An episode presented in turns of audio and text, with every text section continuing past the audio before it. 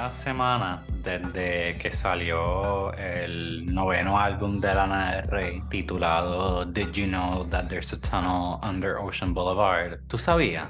Porque yo personalmente no sabía. Y ya he tenido tiempo para sentarme con este álbum y poder como digerir lo que Lana del Rey me está tratando de comunicar a través de él. Y lo digo porque siento que particularmente comenzando en Chemtrails Over the Country Club, pues la música de Lana del Rey se ha tornado bien personal. Hace muchas referencias directas sobre su vida personal, amorosa, habla sobre su familia, también empieza a como reconocer más su fama y demostrar cierto rechazo hacia las expectativas que son placed on her as an artist that is also a celebrity. Creo que en Did You Know That There's a Tunnel Under Ocean Boulevard es la primera vez donde Lana del Rey realmente habla sobre su carrera. Esto es apoyado por the overarching references que hay a trabajos pasados de ella, a canciones pasadas de ella. También porque creo que aquí de cierta manera sirve como una conclusión a muchas de las narrativas que estaba hablando en Entrance Over the Country Club y Blue Bannisters. Una de las personas con quien yo más dialogo acerca de Lana del Rey, entrando sobre nuestras opiniones acerca de su música, su figura como celebridad y artista, es mi querida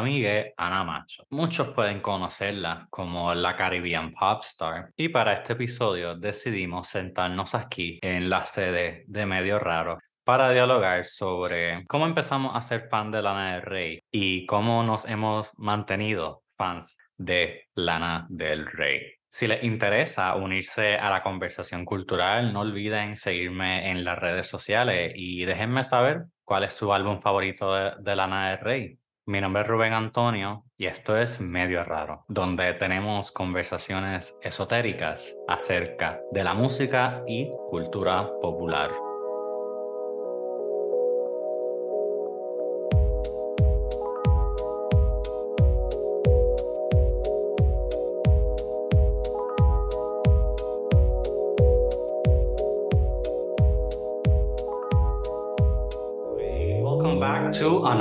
Episode of Medio Raro. Mi nombre es Rubén Antonio y realmente estoy de nuevo, siempre estoy emocionado para cada episodio, pero en este estoy de una manera distinta porque hoy estoy con una persona extremadamente especial para mí en mi vida, que es mi amiga Ana Macho. ¿Cómo estás? que Corillo, soy yo, Ana Macho, ícona de la cultura puertorriqueña y estoy muy emocionada de estar en medio raro, soy fanática y ghost producer. Exacto. También de eh, Raro. shadows, eh, trabajando e inspirando mucho Sí, a los sí. temas que hablamos. Porque de nuevo, this is a cultural conversation that is always happening. Y pues hoy vamos a estar hablando sobre un artista que tiene mucho que decir sobre la cultura. eh, la ha cuestionado en muchas ocasiones. Y estoy hablando de Lana del Rey, una artista que realmente eh, ha trascendido generaciones y, y se ha convertido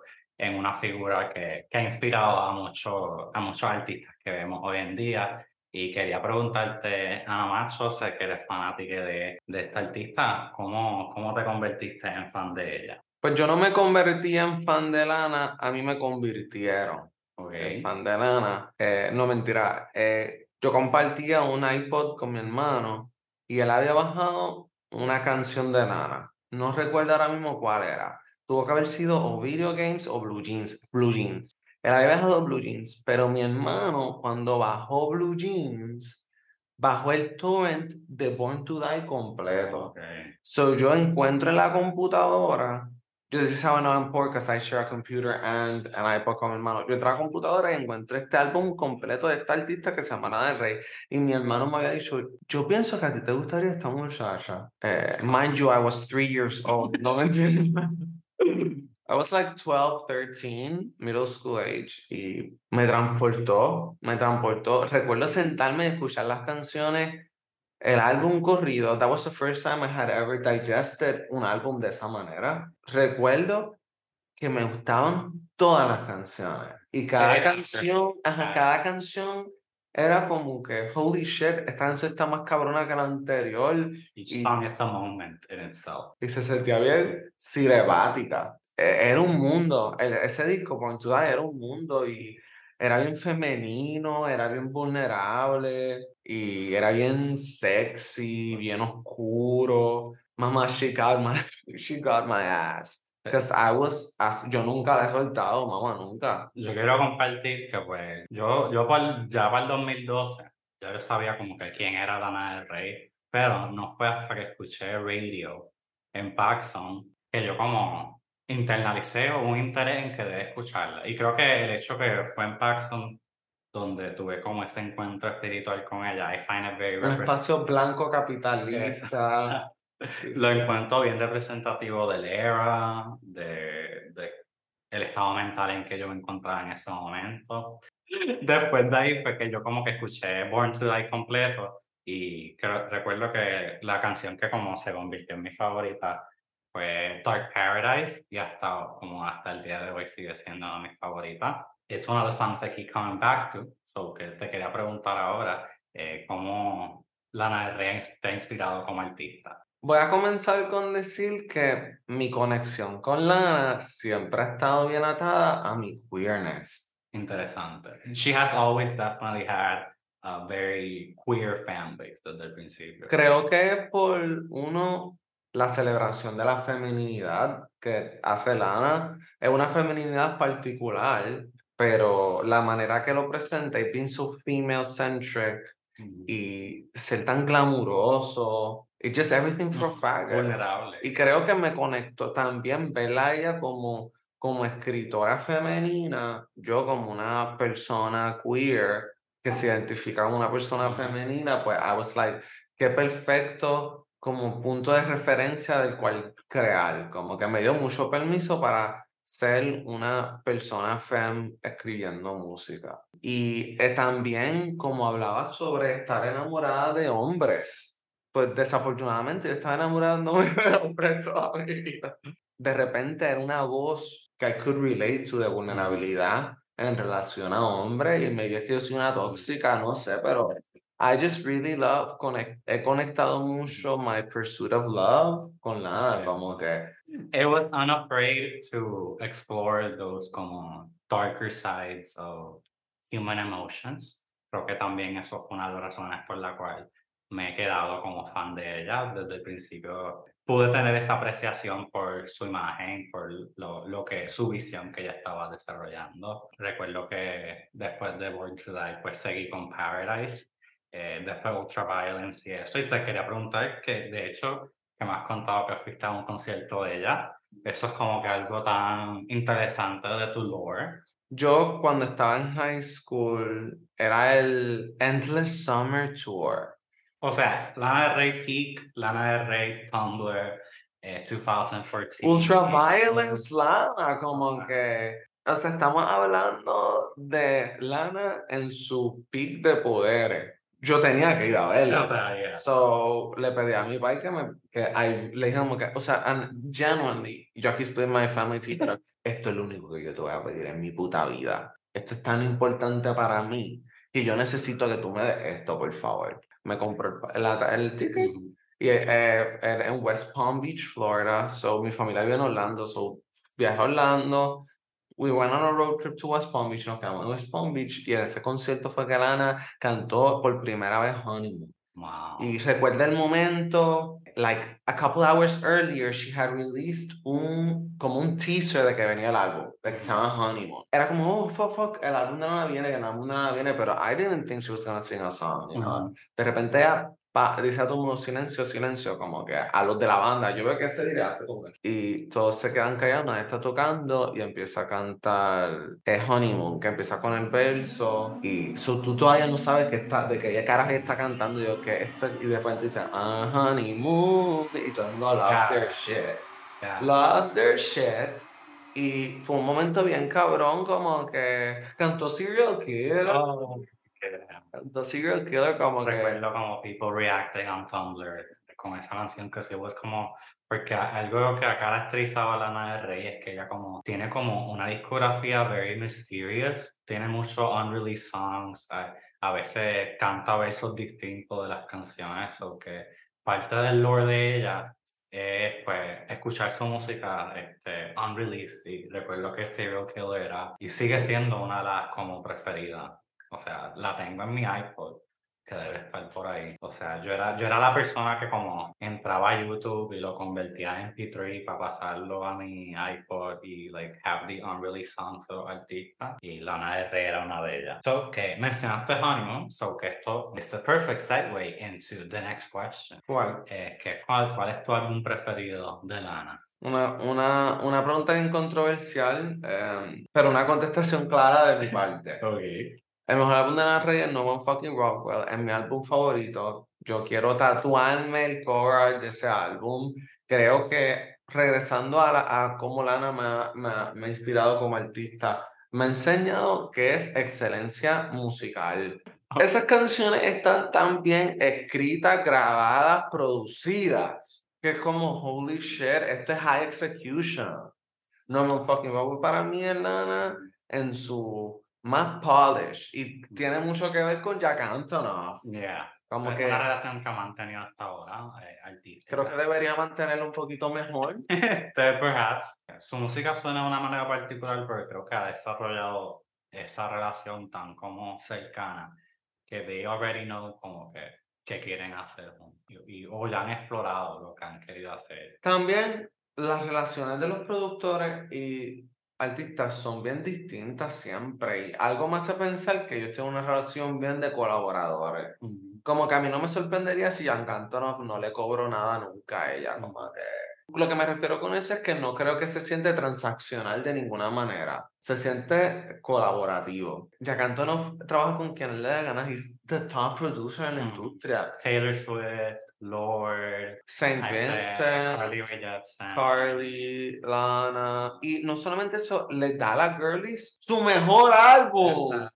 ¿Me entiendes? So, es claro que era el tipo de productor que saca lo mejor del artista y que él está bien cabrón. Ujú. ¿Me entiendes? Pero regresando a Lana del Rey, no me fucking Rockwell, en concepto, en lírica, en melodía, en visuales, it's a perfect album. Pienso que de todos sus álbums es el que expresa una emoción bien bonita. Yo, yo, yo, yo estoy de acuerdo cuando dices que es As tu mejor, mejor álbum, porque, y de, particularmente de este álbum destaco que aquí es donde yo creo que ella empieza a integrar estos temas de fama, unos temas más como pointed en términos de la cultura, y destaco particularmente la canción The Greatest de este álbum, porque yo creo que aquí es donde pues expresa su desilusión eh, con la cultura y termina como que con este kinda alarm en cuanto a lo que era el futuro, que es ese último outro al final de la canción. I'm signing out.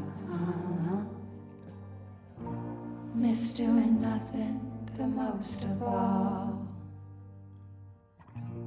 Oh, I just missed a fireball. LA's in flames, it's getting hot.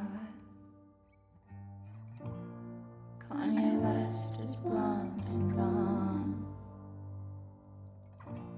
Life on Mars ain't just a song. Oh, the life stream's almost on.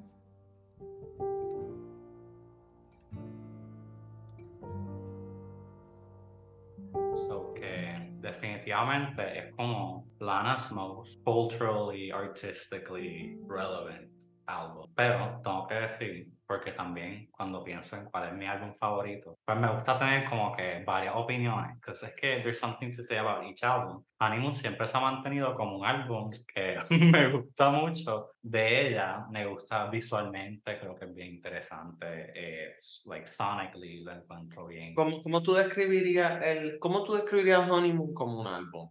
It's like a dreamscape, yo diría, como bien soñolento.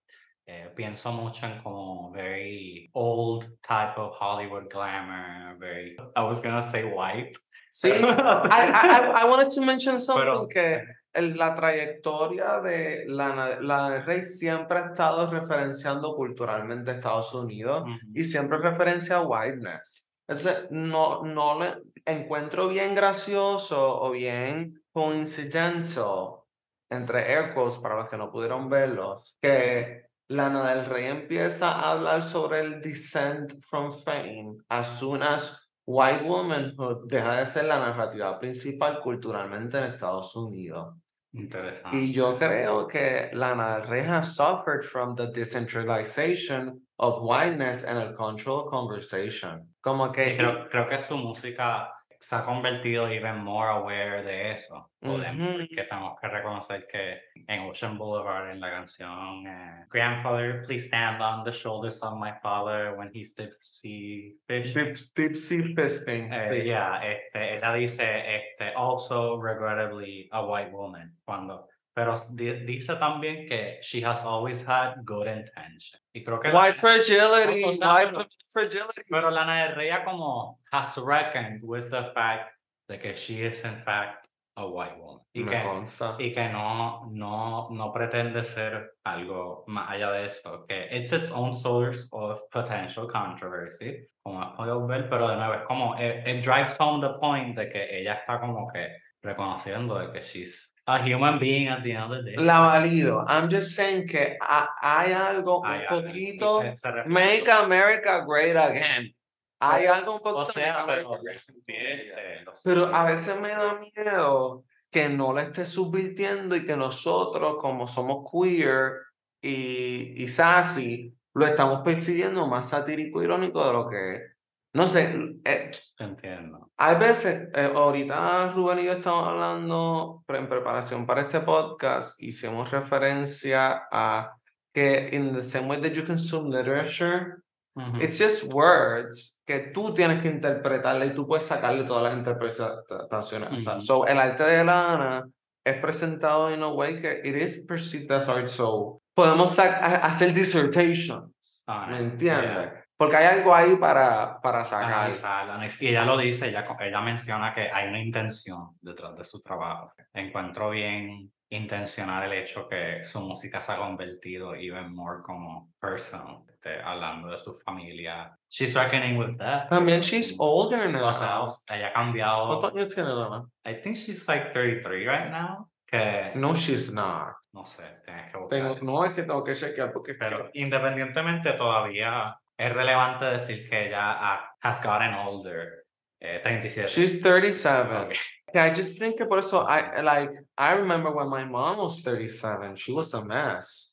¿Tú me entiendes? Ujú. Como que ella está en su late 30s, su, su vida hay, tiene otras prioridades, tiene otras lecciones de vida, como que maybe nosotros, desde donde nosotros estamos, en our mid-20s, maybe nos identificaríamos más con otra lana del pasado. Con la lana que escribió música a esta edad. Sí, know. sí, sí. So que por eso, cuando, cuando también me refiero a que hago como un análisis literario de su música, eh, impli- también implica ese, ese esfuerzo de verlo desde, ok, esta es la perspectiva de una mujer blanca de 37 años de Estados Unidos. Que, Pero that is so, o sea, Este. again, estoy siendo contrarian, como que no quiero que parezca que yo vine aquí a hablar mierda de lana, pero orgánicamente eso a mí me causa como me da los chills, maybe as, a- as a non-white Mm. eh, American. Me siento como que, who cares about that? Pero además I care porque estoy invested in her. Lo que yo sí es que me estoy sintiendo es como cada vez less and less invested en como her constant need to represent Americana. Because it's not relatable to us al final del día. And that scares me because it's relatable to someone. O sea, pero yo puedo, yo puedo apreciarlo desde una perspectiva artística, por decirlo así. O sea, como te valido, eh, te valido. hago ese esfuerzo Te de, de como not disconnect, but like recognize and acknowledge. Que por eso creo que esto, de nuevo, the perfect segue into a very important topic Oh, within the Lanaverse. eh, eh, el 2020's eh, question for the culture. Que there's a lot to say about this. Creo que, y se ha dicho, se ha dicho. Y no vamos a, no vamos a beat it to the ground. Exacto, we're not gonna beat it Pero, there. tener, pero es nuestra responsabilidad como commentators speak on this subject. Porque yo creo que aquí se refleja perfectamente. Encuentro que ella estaba haciendo un punto válido al Mm. reconocer que efectivamente ella sí ha, ha recibido críticas por su música. Le han dicho que she glamorizes domestic violence, que ella glamorizes esta idea bien como... Pero eh, does como- she not?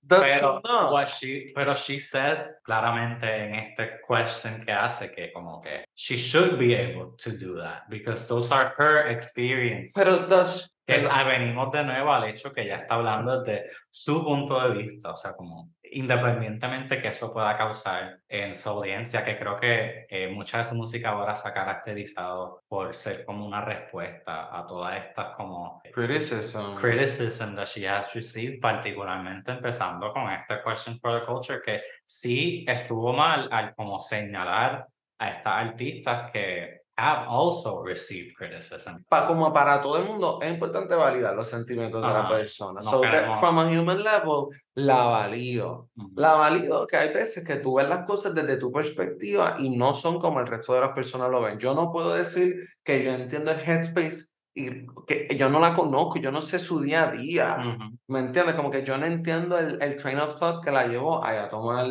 esa, o, o todos los trains of thoughts. It was train, train of thought station. They had a lot of that. Ajá, And y creo que, wow. How not the way to say that. Y creo que fue, creo que maybe percibo que dejó ver también mucho racial bias subconsciente, como que que. re- re- refleja también lo que estaba pasando. Sí, en she, like she was just mad that girls were shaking ass. Pero es que Lana, you were never shaking ass like that. Como que estás comparando cosas en contextos socioculturales tan diferentes. ¿Cómo tú vas a comparar que a ti te arrastran por cantar mal en SNL en el 2012 con Megan Thee Stallion en 2021, 2020 cuando era esto, con Ariana? Entonces, eso me deja saber como que, ok, ok, amiga, te faltó perspective antes de decir lo que ibas a decir. A little Y- proofreading. Y perhaps. ujú, como que no se lo pudiste mandar a Shock. Shock está en todos lados. Excepto cuando ella estaba escribiendo ese jodido sticky note. Entonces, lo que a mí me frustra es. ella lo ha hablado en sus entrevistas como que, que she's very sensitive. Eso me frustra de que no tenga herramientas emocionales para handle this properly. Porque para todo le dieron, qué sé yo, como que el Billboard a Women of the Year Artist or whatever. Y tenía que hablar. I've made a lot of mistakes. Eh, pues, es- eh, ella, ella no puede está diciendo su verdad. Ya está diciendo su porque, I, I wish she could let it go. Pues creo que I think que Ocean Boulevard perhaps is showing uh, potential for that porque de nuevo circle back a la canción Grandfather pues creo que el mero hecho que she includes la línea regrettably a white woman pues creo que representa ese como oh yeah I'm white moment Es que ni modo, Lana, Este, ni modo. era tiempo era tiempo También quiero mencionar un momento que Lana por mucho tiempo fue popularizada por incluir black culture en white Americana aesthetics. Estaba haciendo trap beats over estas baladas vestida de Jackie Kennedy y Marilyn como que y muchas colaboraciones Sí, mucho con muchos raperos, como que haya Nancy, como Gangsta Nancy Nancy Sinatra. Yeah ¿Me entiendes? Como, so que es una persona que has profited of su proximity to blackness. To después como, Ujú. I'm, I'm sounding like such a Lana hater. But, but es I, I la think those I think those collaborations come from a an authentic place. Like, I'm not, I'm not questioning her authenticity. I am questioning where the fuck did the disconnect happen? Como she, she dated one too many white men. No, sir. I'm just mad at her that she's not as cool and as como que Ujú. al día como hubiese encantado when she at one point was. Pero nada, disculpa. Ya we love Lana. Lana.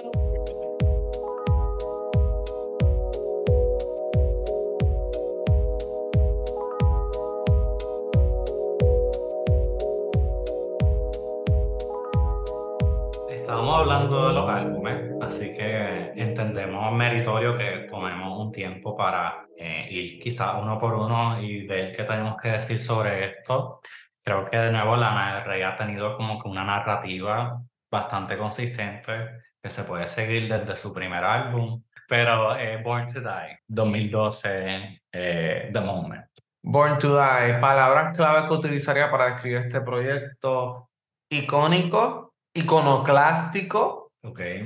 o sea, que utiliza referencias de, está bien basado en, to reference or not. tiene una referencia bien clara americana, tenía algo que decir sobre el estado de la identidad americana en ese momento. Gutter trash. Literal. Y un commentary sobre el mundo glamuroso de como Hollywood y New York y película y old Hollywood y que de nuevo representando cómo eso se veía like represented en media o sea esa imagen mucho de este rap venía de esta desde este source of inspiration of how America is viewed in media que eh, realmente Lana estaba haciendo un trabajo bien eh, geográfico culturalmente. Yo soy geógrafo cultural, hola. Utilizando referencias culturales, presentándotelas in a new way, o ut- utilizando eso para hacer commentary on American identity. Y creo que se siente bien sexy, bien, bien New York y Miami a la misma vez. Está bien inspirado en El Godfather y los soundtracks del Godfather y se ve muchas cuerdas bien cinemáticas over hip hop beats over y muchos torch ballads ¿qué que canciones destacarías de, de este álbum? d- automátic- ustedes saben quiénes van a destacarse ustedes saben quiénes van a destacarse Born to Die, Blue Jeans y Video Games siendo las canciones más populares por una razón por una razón son las más populares Thesis, vamos a hablar sobre Thesis Statement. Esas canciones son los Thesis Statements de Lana del Rey como proyecto en ese momento y del álbum. Deep Cuts diría Dark Mm. Paradise como Ujú. ahorita mencioné Eh, también Radio también la mencioné Eh, Without You. Oh. Eh, Without You. Y esta Lana era bien pop. mm, Estamos hablando de canciones con pop hooks, con, sí, con una estructura similar a la a, a pop music. Y ella, Lana, Lana en este momento, especialmente se escucha los unreleased Preborn to Die, ella está explorando, sonaba mucho a early Britney Spears. Mucho en, en como, como en sus su de estos vocales, como que como la voz que utilizaba, ese baby pop voice. Y, y ella ya en Born to Die lo está jugando, está jugando mucho más con eso, pero como cositas como Lolita, ¿me entiendes? Lucky Que, Ones. que su música siempre ha tenido inspiraciones bien literarias, que it adds to the point al hecho que esta música se puede, este, está bien abierta a la interpretación. Paradise, que es, su que es como Oh, pero que también... pero fue su propio momento. Exacto. Y fue aquí como que I feel que she really kind of cemented Lana del Rey. La imagen, eh, el sonido, como una presencia y como que aquí fue donde ella desarrolló su nicho. Recuerdo muy bien el momento que sacó Ride, o sea, este, estábamos, lo- la escuché por primera vez en el, en el salón de tecnología. Nosotros tenemos un laboratorio de computadora. En el laboratorio de computadora me senté a buscar en YouTube y la escuché en mi audífono. Y es, mamá, I like the fact que como every queer person tiene una memoria de buscar la música de, de Pop Girls en la, la- de Computer Labs de su escuela, because same. vamos a decir también que en, esto no tiene nada que ver y no tiene tanto valor cultural, pero Paradise, the best her hair has ever looked. Just ese color de marrón que ella tuvo en esa era. Lo encontré bien lindo, como que, y I always referencio ese como para mí, her beauty was peak en ese momento. Like, she's been beautiful, always, pero es que, mamá, el video de Ride, esa toma de ella con el pelo así rizo, qué linda, she just was so pretty. También tenemos que hablar de Tropical, que fue Mm. este, el companion como film, que se tardó mucho en salir. O And, sea, and el- it's good for her, she Ok. kept me, she kept me waiting Ajá. when she up, hizo lo que tenía que hacer. Ahí este momento fue que una de las cosas que más mató a Lana era como, "Oh, esto es una persona que si tiene el budget lo va a hacer. Ujú. y que su proyecto es bien realizado y que su proyecto es bien visual. Eh, en ese momento del Rey era un proyecto bien visual, como que y recuerdo for the longest time, lo único que había de Tropical era como un Tumblr, como estas fotos de ella con el, el fupa out Yeah. y el Y también tatuaje. recuerdo la, la The Virgin Mary, Ujú. el cover que ella utilizó para, para esto, pues también era ¿Y qué canciones popular. would stand out de Paradise? Pues Bel Air, recuerdo Mm. que fue una de mis favoritas desde el principio. Me gusta mucho Yayo, sus vocals ahí eh, me gustan mucho. Cola, hello. ¿Cómo se va a decir todas las canciones? Puedo seguir, puedo seguir. Lo voy a decir, la mejor canción de ese proyecto es Gods and Monsters. Oh, Qué buena canción. Gods and Monsters y Bel Air son clear standouts to me.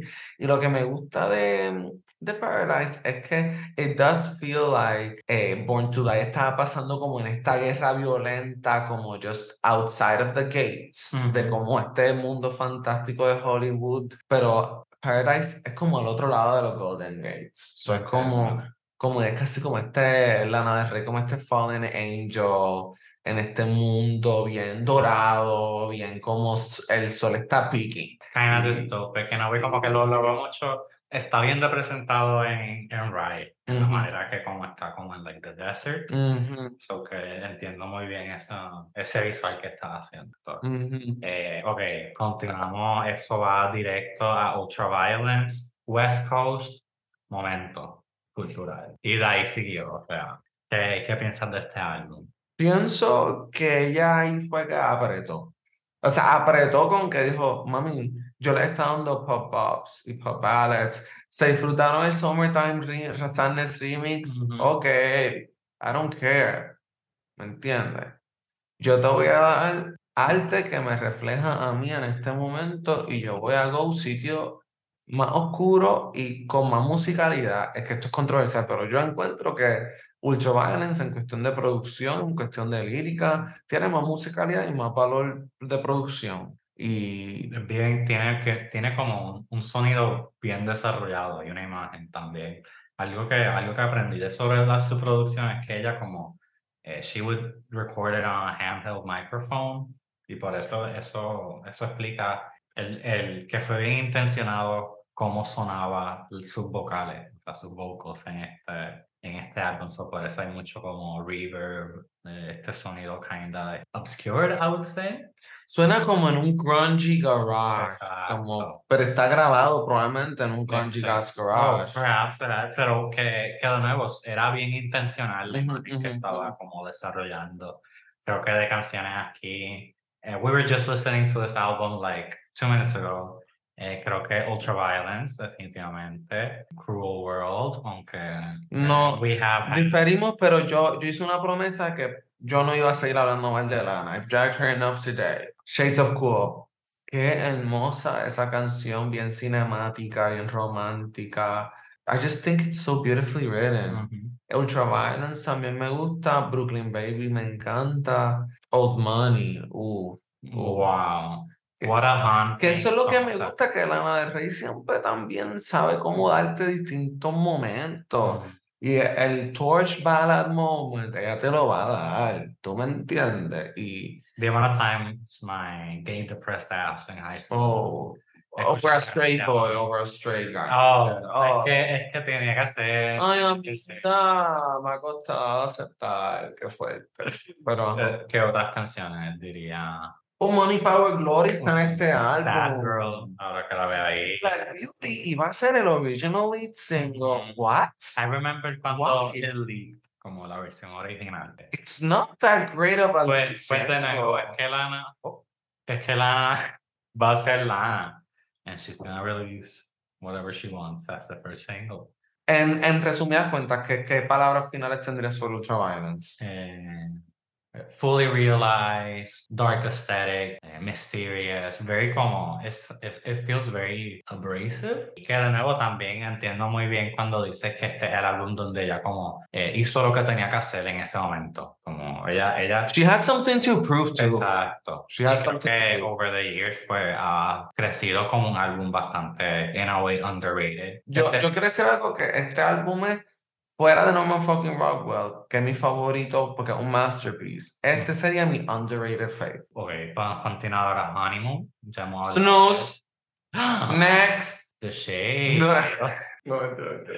Pero, o sea, High by the Beach, ya estábamos hablando de ella ahorita. Ujú. The title track me gustó mucho. Art Deco siempre ha sido una de mis favoritas. Freak también, tengo que mencionarla. Even Don't Let Me Be Misunderstood, creo que siempre ha sido como una canción que, que me ha gustado. And I like stood by it. Es un álbum bien sólido. Es un álbum bien pop. Y Creo que sí, me gusta el hecho que es bien como, de nuevo, very dreamscape-like, es un álbum que está, existe como que dentro de un mundo contenido. Siento que este momento de Lana was her maybe only compared to Lust for Life. Su most glossy, meant for pop, como que por pop consumers de su alta, I think. Yo no creo que este fue un momento donde ella se retó mucho, if I'm being honest. That's, o sea, but I think she did it intentionally.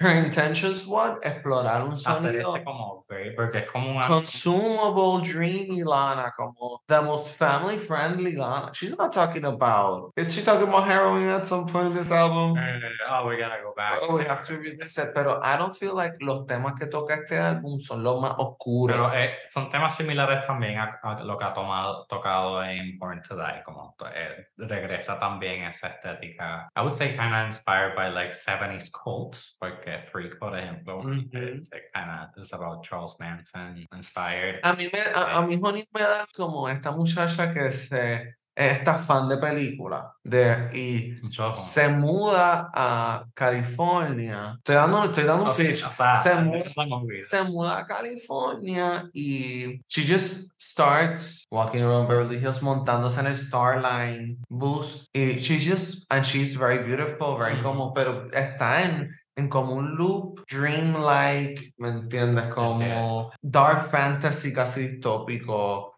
hyper idol sí como e- este idleness en Beverly Hills como me da ver como que esta persona está caminando a través de Beverly Hills todo el tiempo en Molly o algo así, ¿me entiendes? Moleada. o sea, en el video de, en el video de Freak, ella, she makes, she uses LSD or acid. I No, don't know my drugs, pero Yeah. este, punto es que incorpora como esa, esa drug imagery. Eh, ok, de aquí mencionaste ya Lost for Life, que it is the next album.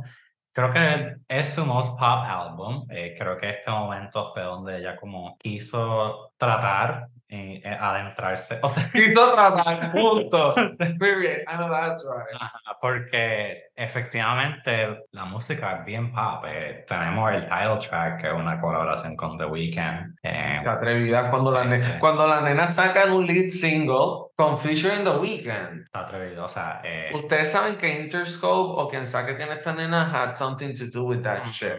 eh, eh, Lana, you need a hit, hit girl, o sea, Eso. Pero esta, me gusta mucho Cherry de aquí. Creo que aquí este álbum es donde ella también empieza como a hablar de cosas sociales por primera vez en su música.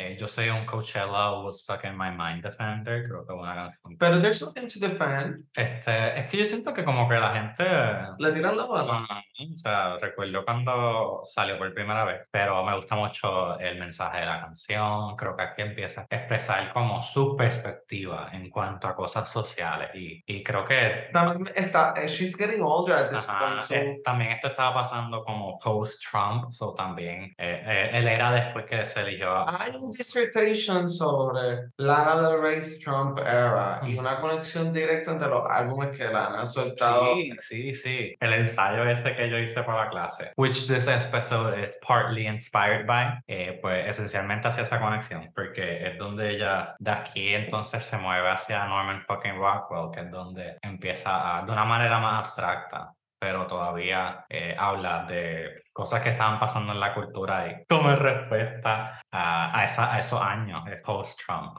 También creo que Lana del Rey tiene una buena capacidad de que todos los álbumes son quintessential Lana y a la misma vez todos los álbumes son bien separados en cuestión de producción de cada uno. Y creo que ya te dice mucho como la producción de Lost for Life literalmente suena como un 70s space, ¿me entiendes? Como, como una banda de los 70 que está en un retrofuturístico y de repente Norman fucking Rockwell te lleva a este espacio más acústico en la playa, como Mm. a, a la música de Lana está bien ambientada. Todavía manteniendo como que esta, esta imagen kinda pre-apocalyptic, yo diría, porque creo que Norman fucking Rockwell es un álbum que está como kinda aware, que está como al precipicio de un cambio cultural, whi- which she will be contributing to, which we'll be getting into now, porque ahora después toca hablar de Norman fucking Rockwell, y pues por eso digo que este álbum es como ella, kinda doing una alarma. Los O sea, es como que los meteoros están cayendo. Es el concierto que Alan está dando al final del mundo. Y Norman fucking Rockwell es sobre como que los hipsters que viven en este mundo post-apocalíptico. Eh, sin saber qué hacer al frente Mm. de esto, más allá de Estoy shaking porque siento que ya vamos a entrar a hablar de Norman fucking Rockwell como álbum. Y estoy temblando como que, pero como que. Al frente de este álbum es como que tanto para decir, pero creo que The Greatest es el thesis statement. Aquí es donde ella Yo, o sea, quiero que sepan que hace como dos o tres días yo, yo vine a casa de Rubén para hablar sobre el episodio y yo, yo, yo lloré explicándole mi relación con la del rey. Yo creo eso porque estoy llegando a esos niveles de emotion. Uh, authenticity, that's what I'm looking for here. O, otras canciones que creo que funcionan como el thesis statement está Mariner's Apartment Complex. Great song. The Oh. lyrics. Pero tú sabes qué, chicas, Eh, voy a compartir de mi vida personal.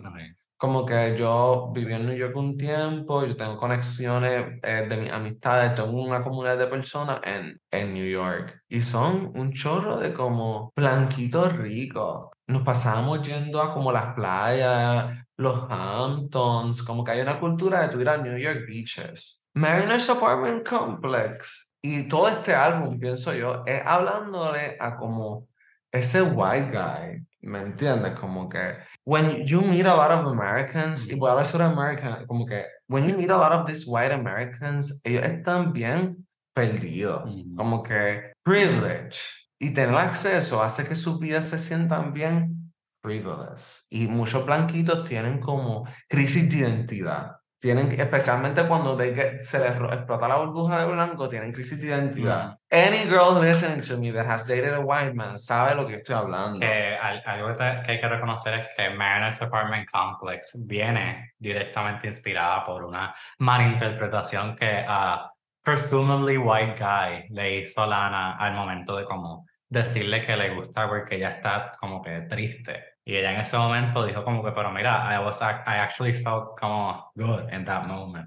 que lo que I think it's a lot of conversations between un newly empowered Lana con masculinity, like the her Mm. relate to the man in her life and her como breaking away from it y se siente The title como track, o sea, thesis statement también sobre eso. goddamn man child. empezar un álbum así, considerando que su música anterior, como siempre, estuvo marcada por una presencia opresiva de hombre. Como un father paternal overpowering figure, de repente tú lo primero que tú abres con tu álbum es decir como que you're such so beneath me, como Ujú. que eh, Immature, como, no me entiendo. Lana, te amamos. You're such a great writer, Lana.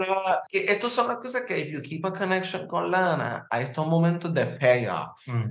Hay como un momento de payoff en su narrativa interna que encuentro bien endearing, bien honesto y bien especial, fan con artista relationship. Parasocial relationship que tenemos Ujú. con Lana. Y Norman fucking Rockwell para mí es el abrazo que Lana necesitaba y que yo necesitaba y que todas necesitábamos.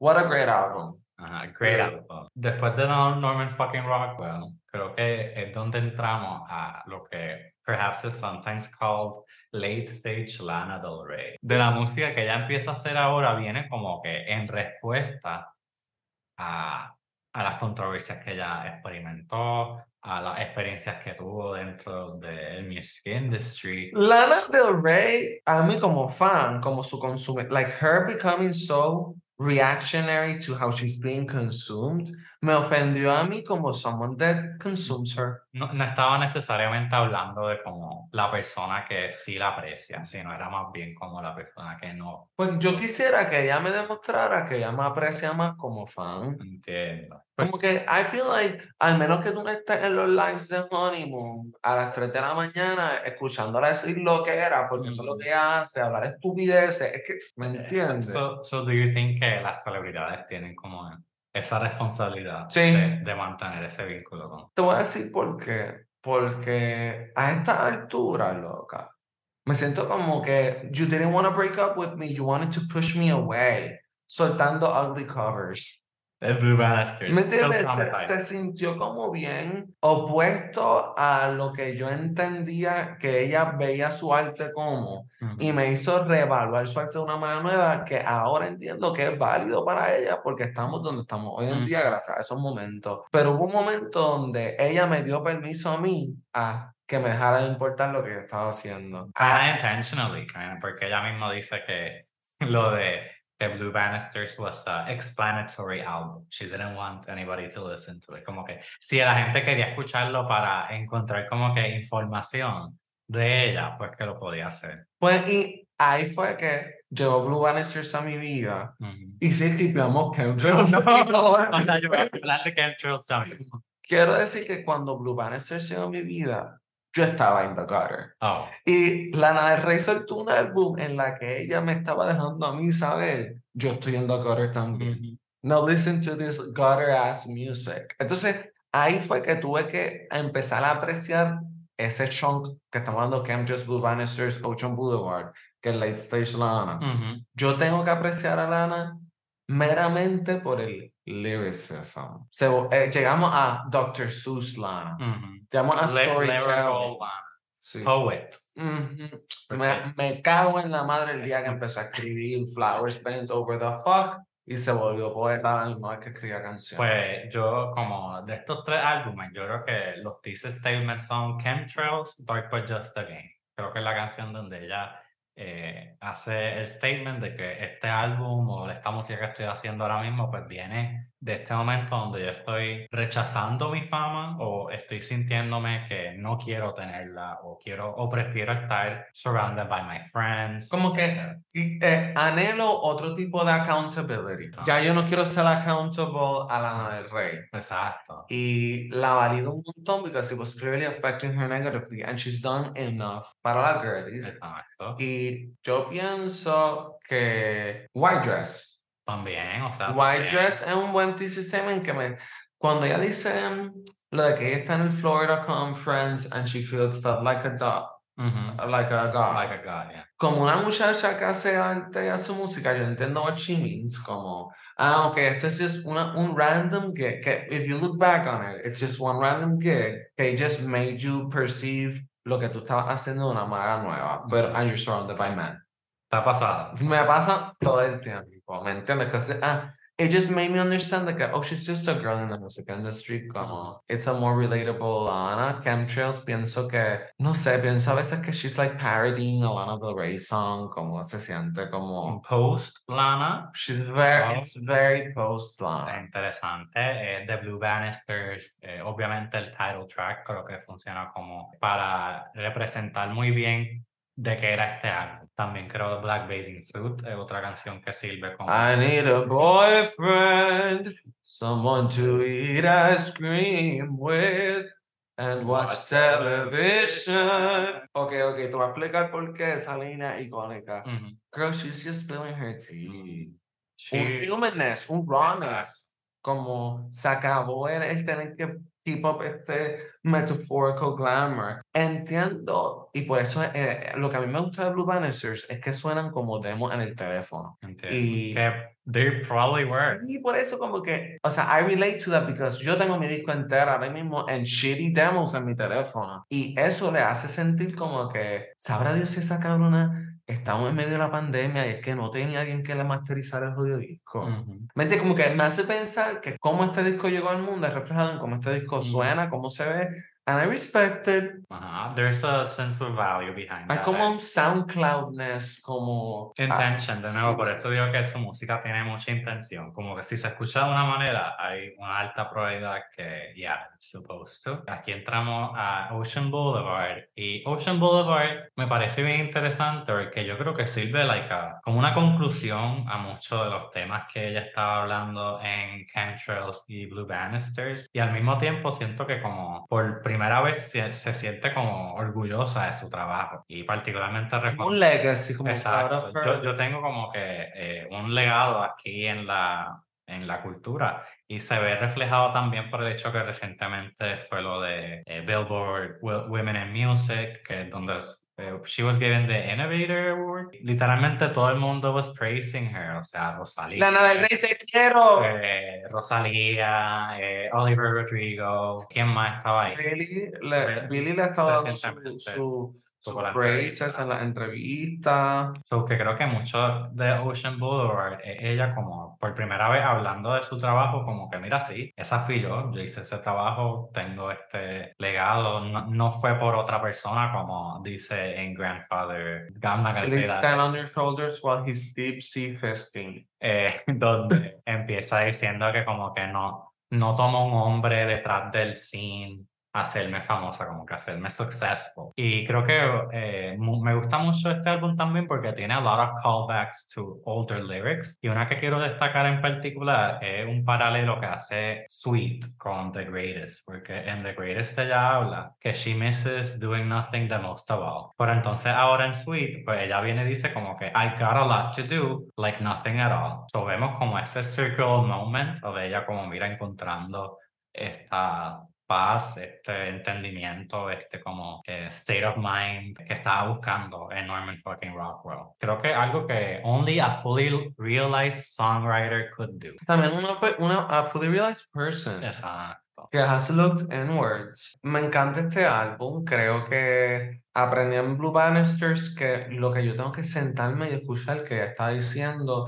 y dejar que ella me diga lo que ella me quiere decir. Y dejarme estar en un headspace en el que yo estoy ready para escuchar lo que ella tiene que decir. Y Mm. creo que Lana, when you find it, you find it. You find el momento en el que estoy teniendo un Lana del Rey moment.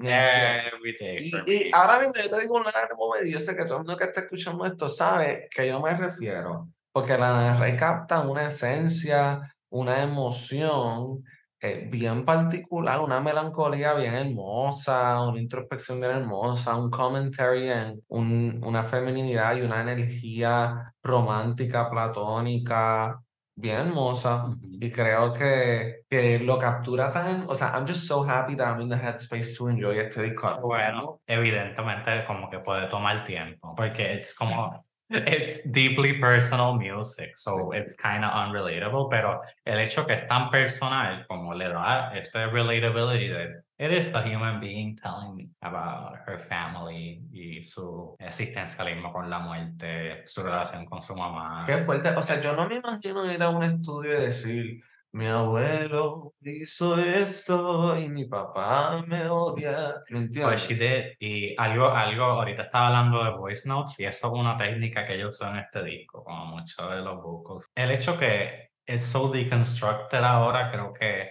también es una respuesta al hecho que a través de su carrera ella tuvo que mantener una imagen, a very highly stylized image. Y sabrá Dios cómo es. Ajá. Sabrá Dios her own, like, I'm sure que ella tiene que estar, con- tenía que haber estado constantemente en meetings con stylists, entrevistadores, Mm. el label, marketing. Y eso son experiencias que, está, que básicamente diciéndote quién ser, ¿me Mm. entiendes? Como que, y sabrá Dios si, si she just felt like que this is not who I am. She got tired, o sea, toma tiempo, o sea, she, she already has, como ella lleva más de 10 años. ¿Cuántos álbumes son en total? ¿Ocho? ¿Siete? Siete creo que ha soltado. Lo que va a soltar más. Ajá, ¿y qué, qué, qué ves para su carrera después de Ocean Boulevard? Yo pienso que it's only gonna get slower and Sí. sadder. Ujú. Slower and sadder, pero creo que los Bjork fans y los Madonna fans Oh, también yeah. entender que our icons grow old. Exacto, creo que eso, o sea, as a, as a person that became a Madonna fan when she was deep into her late stage period, pues creo que me ha, me ha ¿Tú te aprendido. imaginas volverte fan Ah. ahora porque escuchaste Ah. algo de Ocean Boulevard? That would be Eso está pasando, el, la- el- eh, me parece interesante ver, que creo que esto es algo el hecho que eh, nosotras también estamos getting older, ver como younger generations discovering esta música de nuevo, o sea, they be bumping to their, to Lizzie Grant music on TikTok, por ejemplo. So que Lana trasciende generaciones good for you, Lana. este, y even now, como están apreciando mucho, por ejemplo, Paris, Texas, es una canción que está como bien pegada. Y honestamente, eh, no sé qué ella vaya a hacer ahora con su carrera. Eh, She doesn't have just whatever she wants. Exacto. Comprarse una casita, un caballo, hacer un álbum, hacer tres, cuatro, cinco I'm mil. gonna listen to Eh, all of them. Ella, ella, ella está en un espacio de tanta libertad y plenitud y fulfillment que la felicito mucho y qué bueno que le está dedicando su vida a su arte. Ujú. Te amamos, Lana. No, Sé que, eh, está, sé que está escuchando. Literal, eh, I know it's delusional, pero eh, quiero siempre poner esto into the universe. Pero me encantaría verla en concierto. Creo que una. Ella pudiese hacer el choliseo. creo, que, creo que una artista también que ha expresado que le gusta como perform. O sea, no, no creo que ella está como en contra de eso. Estaba hablando, recientemente vi una entrevista donde ella estaba hablando sobre eh, being excited por unos festival concerts que tiene. So, eh, perhaps vamos a hacer un festival with the mere purpose of bringing Lana Del Rey a Puerto Rico. But perhaps Mucho Choli- ojo, mucho ojo, mucho ojo con eso, mucho ojo con eh, eso. perhaps el Choli. eh, hay espacio, hay espacio. Como que esta gente tiene que empezar a venir. Quiero finalizar con decir que gracias por traerme a Medio Raro. Estoy muy emocionada de ser uno de los que es para hablar de Lana del Rey. Estoy abierta para hablar de muchas otras Oh, cosas. yeah. O sea, a yo, yo quiero pues. ser, yo quiero ser un, como un informer, un correspondent. Un correspondent, correspondent cuando tengas que hablar de una pop girl que the real tea has to be spilled. Pues la invitación va a estar siempre abierta y, y vienen más colaboraciones por ahí. Muchas gracias, en verdad. Gracias. por el tiempo. I, I had the best time, the best time. Nuevamente le doy las gracias a Ana Macho por unirse al espacio. Yo creo que con Ana yo puedo llegar a unos niveles de esotericismo que permiten tener este tipo de discusión y más cuando se trata de Lana del Rey. Realmente les invito a sentarse y escuchar la música de Lana. Creo que en ella se ve representada una visión bien particular acerca de la sociedad y del arte. Eh, much like Ana Macho, mucho ojo, que nos invitan a reflexionar sobre la relación entre la artista y su audiencia, que es algo que, como pueden ya ver, eh, un tema muy frecuente en mis reflexiones. Gracias por compartir este espacio con nosotros. Hablaremos en la próxima.